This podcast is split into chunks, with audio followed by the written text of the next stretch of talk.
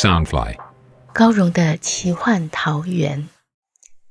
武侠小说是华人独有的乌托邦世界，满足每个人的热血侠义、冒险乐趣与远大梦想。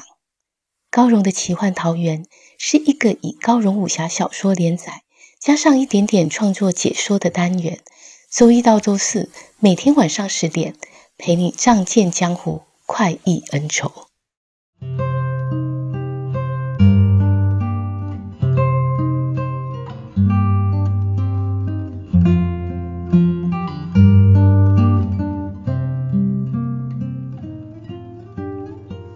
迎来到高荣的奇幻桃源。大家好，我是高荣。今天要陪你聆听的是《残天阙》三十二集。传统武侠小说里，往往有几大势力构成一个刀光血影的江湖世界。残天阙虽然是一个奇幻武侠，有几大势力的争斗，但我希望它不只是有武力争霸、悬殊的较量。我还希望它包含各方势力的斗志。我尽量让每个势力会有他们的主张和策略，势力中的主导人物的言行思想也要符合他们的地位，而不是位居一流的地位却只有三流的脑袋。就像善人离，他是魔界术师，他有心中的理想，在辅佐魔界少君制定策略时，他也就应该有相匹配的远见。这样虽然使得整部小说的结构比较复杂庞大，不那么容易了解，却也更加丰富有趣。天下就像是一盘棋局，而且不是只有黑白两色的棋局，而是四色甚至是更多颜色的棋局。且看智计无双的月孤雁如何下这一盘天下棋局。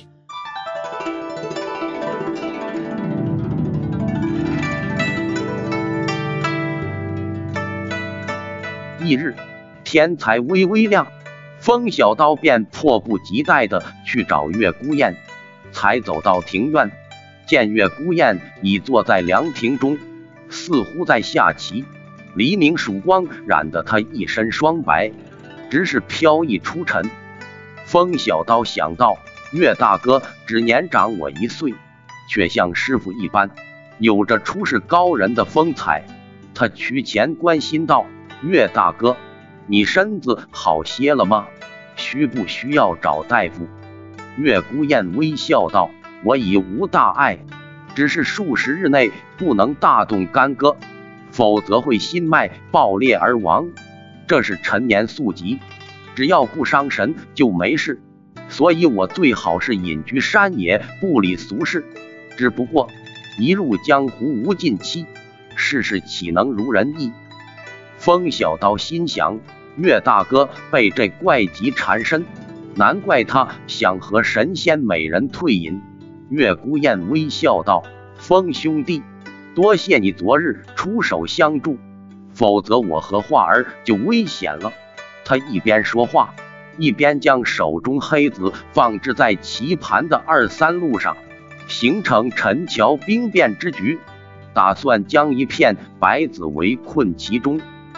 风小刀笑道：“幸好岳大哥的计策，咱们才能脱险。”他微微一顿，又道：“我有一件事，不知该不该问。”岳孤雁道：“你想问灭魂是否故意引你去浮尘海，好相助我诛杀邪魂大军？”他将手中的一颗灰色棋子填入棋盘的中心位置，逼迫白子不得不放弃数子。以换取大片生路，棋盘上顿时呈现出借刀杀人的格局。风小刀道：“就算灭魂公子是故意引我前去，那也无妨。我只想知道我的杀父仇人是否真的出现过。”月孤雁道：“我不知道你的杀父仇人是谁，但我与你的确是巧遇。”他巍然沉思，又解释道。倘若我真想与邪魂决战，会事先准备好大批兵马，不会单独前去赴约。我原本想用漂染过魂飞魄散经的海浪杀敌，冲出险地，但后来我见到你的无欲刀法，可将巨浪推化为水雾，飘散出去，便决定大举除灭邪魂。因此，请你相助。这次若不能击灭邪魂，他们一定会到处发动战争。莫说我族人要遭殃，中州也无法幸免。只是这样一来，却让你断了仇人线索。风小刀心想：当时我只顾着冲出险地，岳大哥思考的比我深远许多。他来之前，早就备好脱身之策。浮沉海地是奇特，平时就浪涛汹涌，选在那里与邪魂会谈。如果必须使用魂飞魄散经杀敌，确实可收事半功倍之效。他是为了兰亭香榭和无辜百姓才大开杀戒，不费一兵一卒即诛杀邪军过万，当真不可思议。他心中佩服道。岳大哥设想的真是周到。月孤雁轻叹道：“我杀了这么多邪魂，他们一定会回来复仇。”他将手中的一颗黑子落在棋盘边缘，守住边关地带。这么一来，那白子就只剩下一条生路，苦苦挣扎，成了背水一战的格局。风小刀愤然道：“邪魂不守信义。”应该教训一番。倘若他们还敢再来欺侮你，我一定打得他们魂飞魄散。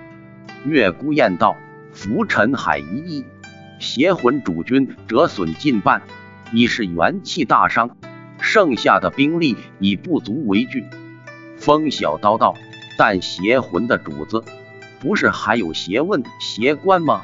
如今你身子不好，还是要多加留意。”月孤雁道：“我并不怕邪魂寻仇，相反的，我心底其实希望留一条生路与他们，只盼他们能清醒，莫再受其他势力利用。”风小刀愕然道：“其他势力？”他灵光一闪，拍案道：“不错，听说魔门已开，他们一定是受魔君指使，妖魔做事不择手段。”岳大哥，切莫再心软。对了，昨日那黑衣女子难道是魔族？才不怕魂飞魄散经。月孤雁眼观棋盘，冷声道：“那女子并非魔族，是邪魂勾结的另一方势力——云梦大沼。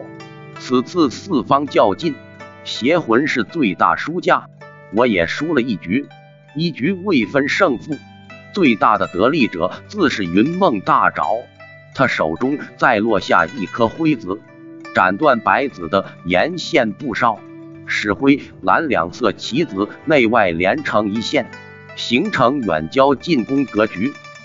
风小刀原以为浮尘海一战只是兰亭香榭和邪魂双方对决，而且月孤雁明明大获全胜，如今才知其中纠葛。远比他所想的更为曲折。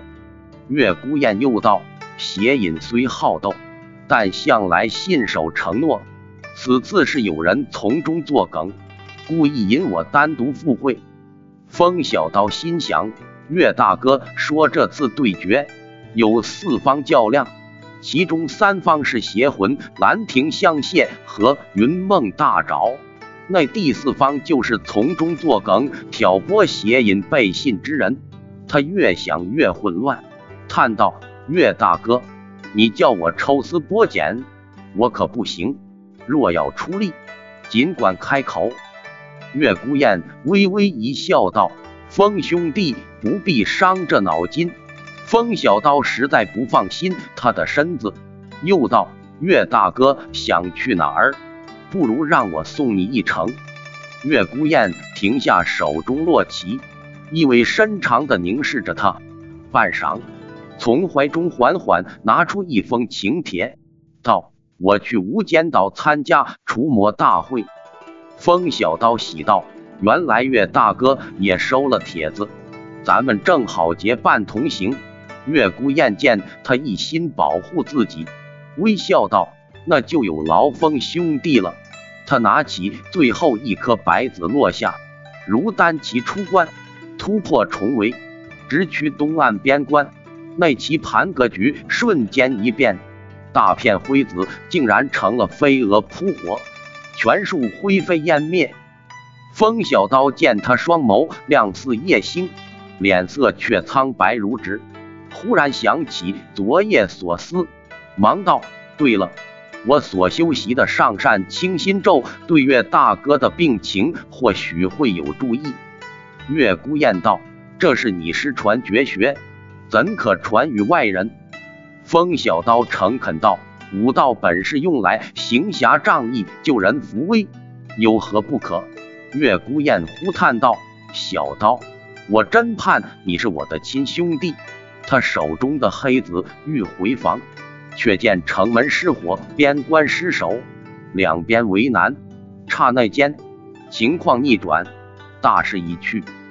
风小刀望着月孤雁，眼底透出的感慨，想起昨日的生死患难，一时热血上涌，昂声道：“月大哥，不如咱们就结成异姓兄弟，从此生死与共，患难相扶。”月孤雁剑眉微蹙，眼底露出几许复杂深意，默然不语。风小刀一时迥然，道。岳大哥若不愿意，小刀也不敢勉强。他一句话未说完，岳孤雁忽然长身而起，大笑道：“得兄弟如此，夫复何求？”他手指往旁边的竹丛随意一捻，掌中已多了六根长短一致、切面整齐的炉竹。他内力微微一送，炉竹的尖顶就升起缕缕青烟。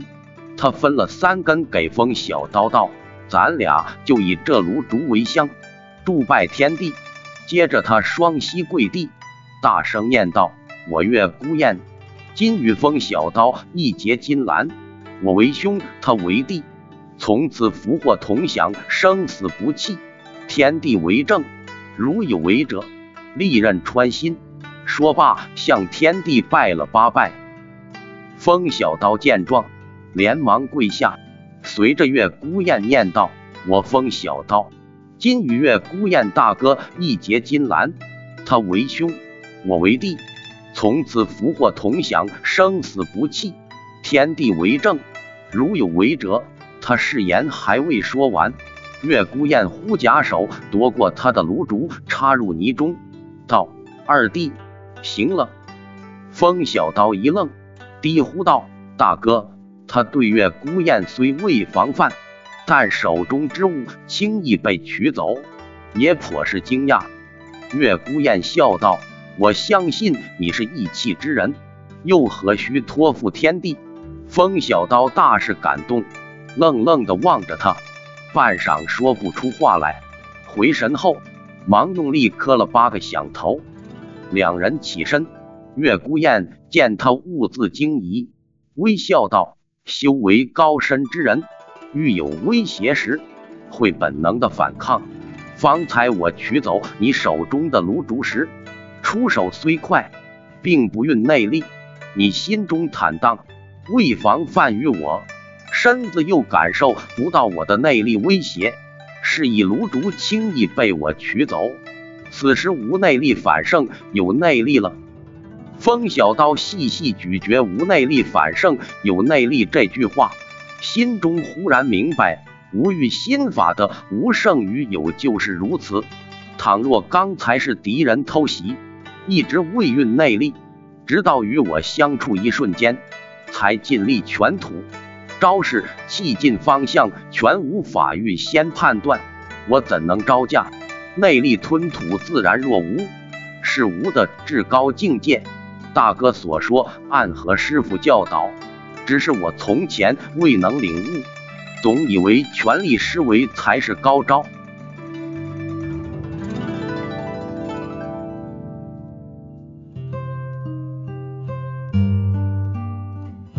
风小刀和月孤雁结成金兰兄弟了。月孤雁以四色起，教导风小刀江湖中立身处世的方法。并且以炉烛指点风小刀无内力胜有内力的真谛，两兄弟还会激荡出什么火花呢？欲知详情，请听下回分解。